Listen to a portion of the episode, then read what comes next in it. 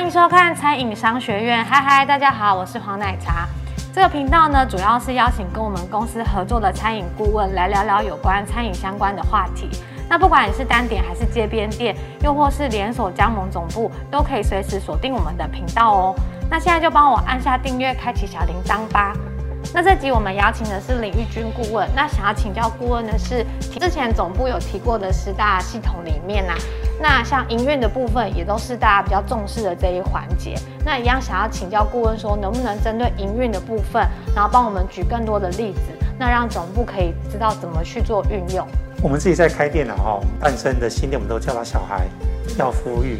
可是呢，在很多的地方，在台湾有许多的品牌加盟者，其实也是总部的小孩。可是是以目前来讲哦，好多这些小孩像都是后母生的，被虐待、被不良善的对待。为什么呢？其实就在你刚才讲的这个功能性很重要哦。就是说，如果是直营店，生意做得不好，我们会一直骂吗？不会。骂完之后会怎样？会教。会教。因为自己的小孩嘛。可是很多的我们台湾的加盟体系是骂完就罚钱，因为这个是后母，是我的那个不。喜欢的那个仪态所生的，这是不良善的哈。所以我们在讲十大功能的营运发展，它基本上是督导跟辅导。那所谓的督导，那我们知道哈，督导就是它必须有个标准，有标准才有对错有好坏。所以我们在之前讲过的人资培训的部分呢，一个职涯护照就很重要的。当一个人或一个事情。他应该怎么做，做到怎样的标准，你都没有，你凭什么去做督导？所以为督导而督导，那很多的不良善的加盟就透过督导，然后找你的问题，为了之后罚钱，或者为了之后那个打官司的时候说都是你没做好，可是这是不正确的哈。我们一开始就讲。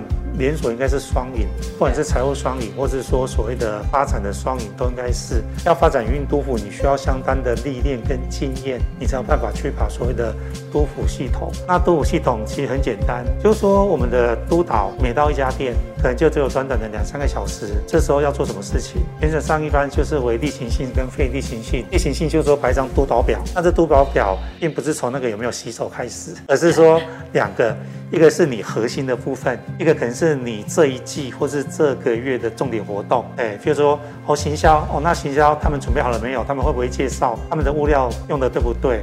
哦，对，等等。那因为是例行性的，比如说我餐点做出来有没有做一个复检？那库存有没有做先进先出？对，类似的哈，所以这叫督导表。可是通常督导之后，其实我们想表达就是说，加盟本来就是。